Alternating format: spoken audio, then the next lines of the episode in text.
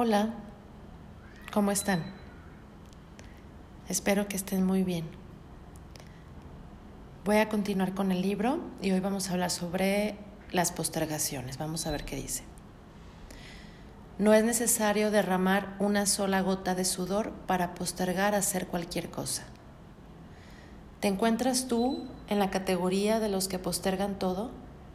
Si eres como la mayoría de la gente, la respuesta es sí pero es muy posible también que preferirías no vivir con la ansiedad que produce el postergamiento de las cosas. Puede que te des cuenta de que estás postergando muchas cosas que quieres hacer y sin embargo, por algún motivo, simplemente sigues suspendiendo la acción. Este asunto de las dilaciones es una de las facetas más preocupantes de la vida. Si te cuentas entre los casos graves de los que padecen este mal, seguro no pasa un día sin que te digas a ti mismo. Yo sé que tendría que hacer eso o aquello y no lo hago, pero ya me llegará el momento. Tu zona errónea de postergación es de las más difíciles de achacar a las fuerzas externas. Es toda tuya, tanto la postergación en sí como la incomodidad que ésta te produce. La zona errónea de la postergación es lo más cerca, que se puede llegar a una zona errónea universal. Hay muy poca gente que puede decir con honestidad que no realiza postergaciones a pesar de que a la larga le resulten contraproducentes y malsanas. Como en todas las zonas erróneas, el comportamiento en sí no es malsano.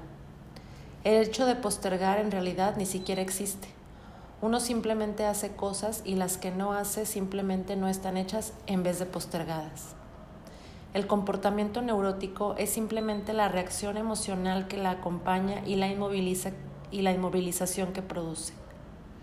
Si sientes que postergas las cosas que tienes que hacer y te gustaría postergarlas y no sientes culpa por ello, ni ansiedad, ni molestias, pues entonces sigue postergando lo que tienes que hacer y pasa por alto este capítulo. Sin embargo, para la mayor parte de la gente, las tácticas dilatorias o el postergar lo que tienen que hacer son en realidad una manera de evadirse, de vivir los momentos presentes los más intensamente, lo más intensamente posible. Tres frases neuróticas típicas del hombre que posterga y vacila componen el sistema de apoyo que sirve para mantener el comportamiento dilatorio. Quizá las cosas se solucionen solas. Espero que las cosas vayan mejor Deseo que se arreglen las cosas. He aquí los deleites de quien posterga. Cuando dices quizás, espero o deseo, puedes usar estas palabras como razonamiento para no hacer nada en el presente. Pero los deseos y esperanzas no son más que una pérdida de tiempo, ilusiones vanas de las que viven en un mundo ficticio. Nunca nadie logró nada con ninguna de estas palabras por más veces que las repitiera. En realidad, estas solo sirven para evitar tomar cartas en el asunto y realizar las tareas que te has decidido que tienen la suficiente importancia para estar en la lista de las actividades de tu vida. Tú puedes hacer lo que te propongas. Eres fuerte y capaz. No eres frágil ni, quebradizo. Al postergar para un momento, al postergar para un momento futuro lo que quisieras hacer ahora, te entregas al escapismo, a la autoduda y lo que es peor aún al autoengaño. Tu zona postergatoria es un movimiento que te impide ser fuerte en el momento actual, en tu ahora, y te impulsa en dirección de la esperanza de que las cosas mejorarán en un futuro. He aquí una frase que puede lograr mantenerte inerte en tus momentos presentes. Esperaré y mejorarán las cosas. Para algunos esta actitud se convierte en una forma de vida siempre están postergando algo que harán en un día que nunca ha de llegar. Mark, un paciente que atendí hace poco, vino a mi consulta quejándose de lo desgraciado que era en su matrimonio. Mark era un cincuentón que llevaba casi 30 años de casado. Cuando empezamos a hablar sobre su vida conyugal, me di cuenta de que los motivos de las quejas eran muy antiguos. Nunca anduvo bien, ni al principio, me dijo en un momento dado.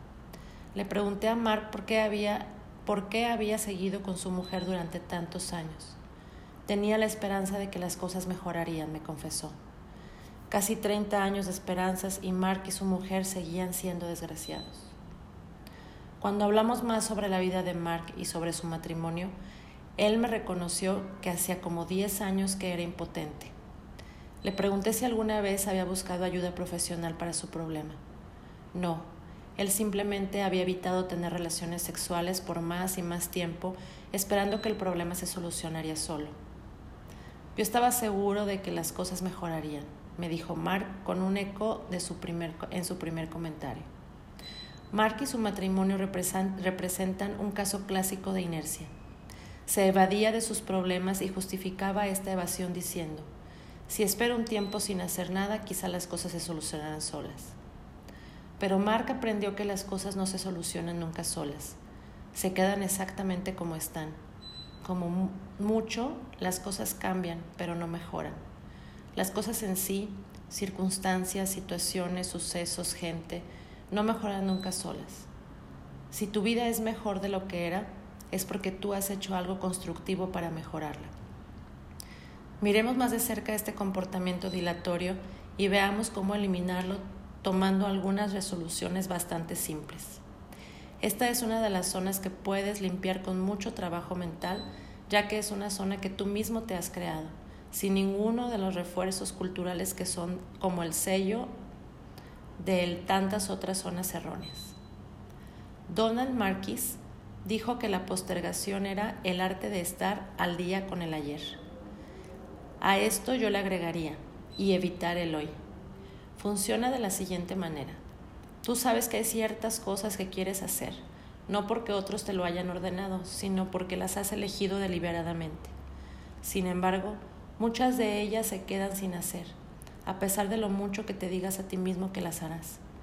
Decidirte a hacer algo en el futuro, algo que podrías hacer ahora, es un sustituto muy aceptable del hecho de hacerlo realmente y te permite engañarte a ti mismo no enfrentándote con el hecho de que en realidad esta es una componenda y que no estás haciendo lo que te propusiste hacer. Es un sistema muy útil que funciona más o menos así. Yo sé que debo hacer aquello, pero en realidad tengo miedo de hacerlo mal o que no me gustará hacerlo.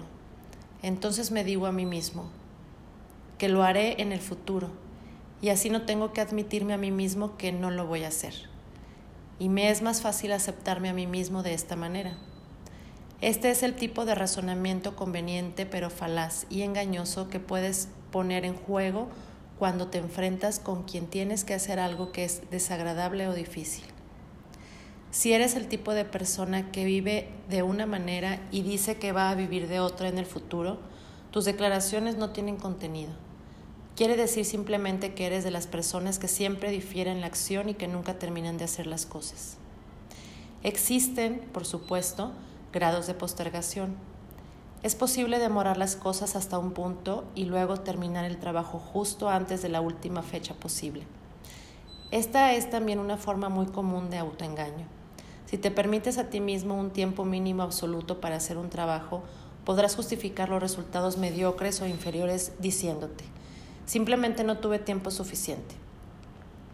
Pero si tienes tiempo, suficiente, Sabes muy bien que la gente ocupada siempre logra hacer las cosas, pero si te pasas el tiempo quejándote de lo mucho que tienes que hacer, no tendrás momentos presentes para hacerlo.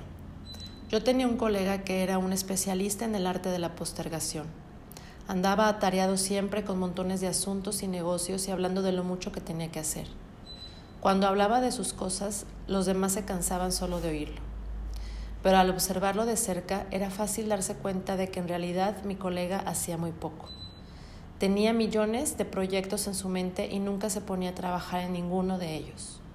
Me imagino que todas las noches antes de irse a dormir se engañaba a sí mismo prometiéndose hacer el trabajo al día siguiente y además terminarlo. Si no, ¿cómo hubiera podido quedarse dormido con su sistema de autoengaño intacto? Tal vez supiera que no haría lo que se decía qué iba a hacer, pero mientras jurase que sí lo haría, podía salvar sus momentos presentes. Tú no eres necesariamente lo que dices. Tu comportamiento es un barómetro mucho más adecuado para medir tu valor. Lo que haces en tus momentos presentes es el único indicador de lo que eres como persona. Emerson escribió una vez lo siguiente, no digas cosas, lo que eres relumbra sobre ti mientras lo haces y atrona con tal fuerza que no puedo oír lo que alegas en su contra. La próxima vez que digas que harás algo, a sabiendas de que no lo harás, recuerda esas palabras. Son el antídoto de la postergación.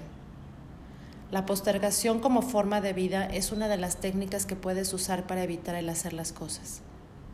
Un no hacedor es a menudo un crítico, esto es, alguien que se echa para atrás y mira cómo los demás hacen cosas, y luego elucubra conceptos filosóficos sobre cómo están haciendo las cosas los hacedores. Es muy fácil ser crítico, pero ser un hacedor requiere esfuerzo, riesgo y cambios. Nuestra cultura está llena de críticos, hasta pagamos para oírlos. Al observarte a ti mismo y a la gente que está a tu alrededor, toma nota del tiempo que se le dedica a la crítica en las relaciones sociales. ¿Por qué? Porque sencillamente es mucho más fácil hablar de cómo actúan, cómo actúa otra persona que ser lo que en realidad, que ser la persona que actúa. Toma nota de las actitudes de los verdaderos campeones, los que han mantenido un alto nivel de excelencia durante un largo periodo de tiempo. Este, todo este tipo de gente son hacedores en el nivel más alto, campeones en todo sentido. ¿Acaso se sientan tranquilamente a criticar a los demás? Los verdaderos hacedores de este mundo no tienen tiempo para criticar a los demás. Están demasiado ocupados haciéndose sus cosas. Trabajan, ayudan a los que no tienen tanto talento como ellos en vez de criticarlos. La crítica constructiva puede ser útil pero si has escogido el rol del observador en vez del hacedor, no estás creciendo. Más aún, podría ser que estés usando tus críticas para observarte a ti mismo de la responsabilidad, para absolverte a ti mismo de la responsabilidad por tu ineficiencia proyectándola en los que realmente están haciendo un esfuerzo. Por otro, por otro lado, bien puedes aprender a ignorar a los criticones, los que siempre encuentran faltas en los demás y a los críticos autoproclamados. Tu primera estrategia consistirá en reconocer estos comportamientos en ti mismo y en hacer la firme resolución de eliminarlos por completo para que puedas ser un hacedor en vez de un crítico postergador y dilatorio. La vida no es nunca aburrida, pero alguna gente escoge aburrirse el concepto del aburrimiento implica la incapacidad para usar el momento presente en actividades que te ayuden a realizarte. El aburrimiento es una opción, una elección, algo que tú mismo te, te impones. Es uno de esos momentos autodestructivos que puedes eliminar de tu vida. Cuando postergas y vacilas, malgastas tus momentos presentes en no hacer nada como alternativa a la posibilidad de hacer cualquier cosa. El no hacer nada conduce al aburrimiento. La tendencia general es echarle la culpa al entorno por el aburrimiento. Este pueblo es realmente aburrido. O qué orador tan aburrido. El pueblo en particular y el orador no son nunca aburridos. Eres tú el que experimenta el aburrimiento y puedes eliminarlo haciendo alguna otra cosa con tu mente en ese momento. Samuel Butler dijo, el hombre que se deja aburrir es aún más despreciable que el aburrido. Haciendo lo que quieres ahora o usando tu mente de forma creativa y nueva ahora, te aseguras un futuro en el que nunca más escogerás para ti mismo el aburrimiento. Como siempre, la decisión está en tus manos. He aquí algunas áreas donde la postergación como opción es mucho más fácil que la acción. Seguir en un empleo en el que te sientes atrapado y sin posibilidad de desarrollarte y crecer. Aferrarte a una relación que se ha echado a perder. Seguir casado o sin estar casado, esperando que las cosas mejorarán. Negarte a hacer algo positivo para solucionar dificultades de, de relación en lo sexual, la timidez o en fobias.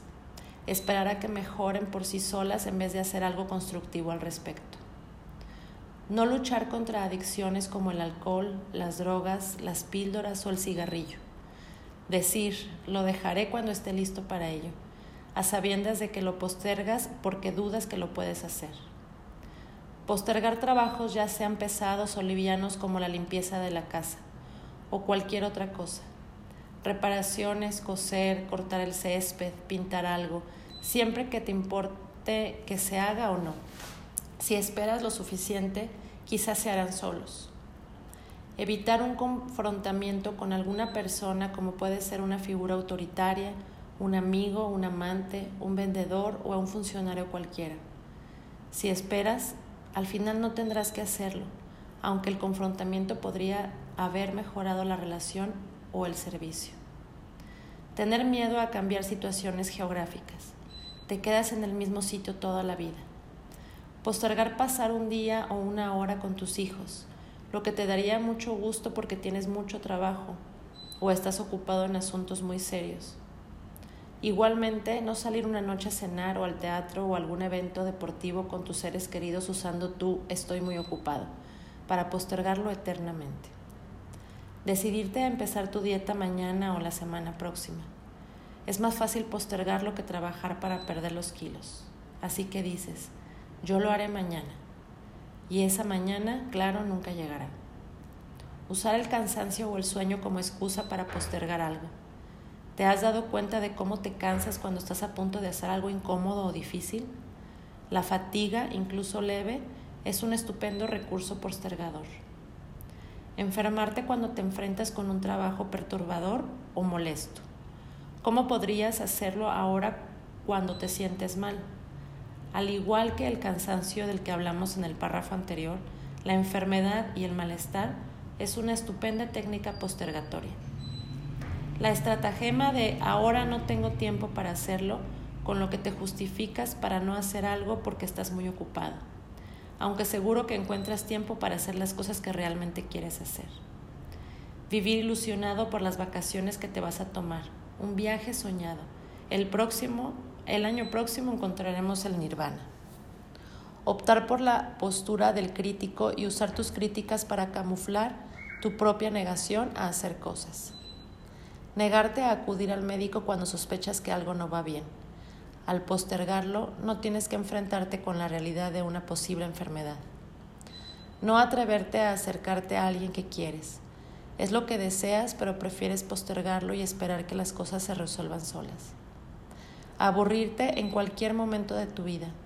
¿Es esta una manera de postergar algo y de usar el evento aburrido como razón para no hacer algo más divertido y estimulante? Tener el propósito y nunca llegar a ponerlo en acción de hacer ejercicio en forma regular. Empezaré ahora mismo, o mejor la próxima semana. Vivir completamente dedicada a tus hijos, postergando tu propia felicidad. ¿Cómo nos vamos a dar el lujo de tomarnos unas vacaciones cuando tenemos que pensar en la educación de los niños?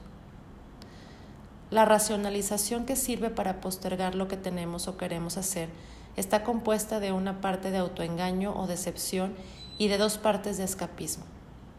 Entre las retribuciones más importantes que nos brinda la política de aferrarnos a esta costumbre de postergar se encuentran las siguientes. Es evidente que la postergación te permite evadirte de las actividades desagradables. Puede haber cosas que te atemorizan o cosas que por un lado te gustaría hacer y por el otro no. Recuerda que nada es completamente blanco o negro. Puedes sentirte cómodo con tu sistema de autoengaño. El mentirte a ti mismo te permite no reconocer que en este momento presente no eres un hacedor. Si continúas postergando cualquier situación, puedes seguir exactamente como estás para siempre. Así eliminarás la posibilidad de cambios y todos los riesgos que los acompañan. Al sentirte aburrido, tienes alguien o algo a quien culpar por tu infelicidad. De ese modo, traslada la responsabilidad de tu propia persona a la actividad aburrida. Al erigirte en crítico, puedes sentirte importante a expensas de los demás. Es una de las maneras de usar las actividades y actos de, de, las demás personas como escalones para elevarte a ti mismo mentalmente. Otra forma de autoengaño. Mientras esperabas que las cosas mejoren, puedes culpar al mundo entero de tu infelicidad. Las cosas no se, no, se te presentan nunca bien a ti. Una gran estrategia para no hacer nada. Puedes evitar totalmente las posibilidades de fracaso, evitando todas las actividades que implican algún riesgo. De esta manera, nunca tendrás que enfrentarte con la desconfianza que tienes de ti mismo.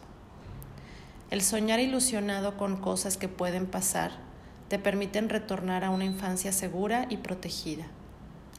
Puedes, atraer, puedes atraerte la simpatía y compasión de los demás y sentir compasión a ti mismo por el estado de ansiedad en que vives al no hacer lo que te gustaría hacer. Puedes justificar un rendimiento mediocre o inferior a lo aceptable en cualquier actividad que postergues durante un tiempo suficientemente largo, dejando luego un margen mínimo de tiempo para hacerlo. Pero es que simplemente no tuve tiempo. Al postergar algo puedes lograr que otra persona lo haga por ti. En consecuencia, la postergación se convierte en una manera de manipular a los demás. La postergación de las cosas te permite engañarte a ti mismo hasta convencerte de que eres distinto de lo que en realidad eres. Al no hacer algún trabajo puedes evitar el éxito. Si no triunfas, evitas tener que sentirte bien contigo mismo y tener que aceptar la posterior responsabilidad que acompaña el éxito. Ahora que tienes una idea sobre los motivos que te pueden haber llevado a postergar las cosas que no te conviene postergar, podrás empezar a hacer algo para eliminar estas zonas erróneas tan autodestructivas. Algunas técnicas para deshacerte de este comportamiento postergador son las siguientes. Tomar la decisión de vivir de momento a momento, cinco minutos a la vez. En vez de pensar en trabajos que se harán a la larga, piensa en el momento actual y trata de pasar un periodo de cinco minutos haciendo lo que quieres rehusando postergar cualquier cosa que pueda brindarte una satisfacción. Ponte a hacer algo que has estado postergando. Empiece a escribir una carta o un libro.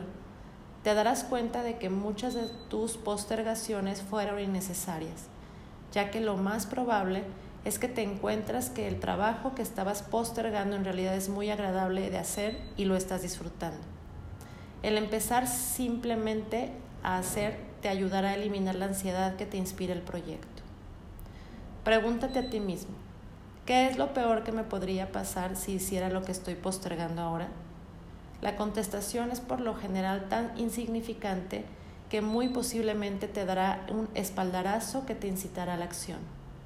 Piensa en los motivos que tienes para tener miedo de hacer algo y con solo eso dejarás de aferrarte a ellos. Date a ti mismo un tiempo específico, digamos los miércoles de 10 a 10, 15 de la noche, que dedicarás exclusivamente a la tarea que has estado postergando. Verás que los 15 minutos de esfuerzo dedicados exclusivamente a algo a menudo son suficientes para hacerte pasar el bache de la postergación. Piensa en ti mismo como un ser demasiado importante y significativo como para seguir viviendo lleno de ansiedad por las cosas que tienes que hacer. De modo que la próxima vez que estés perturbado por la ansiedad de la postergación, recuerda que la gente que se ama a sí misma no se hiere de esa manera. Observa cuidadosamente tu realidad actual. Decide qué es lo que estás evitando en, tus momentos actuales y empieza, a enfrentarte con tu miedo a vivir eficientemente.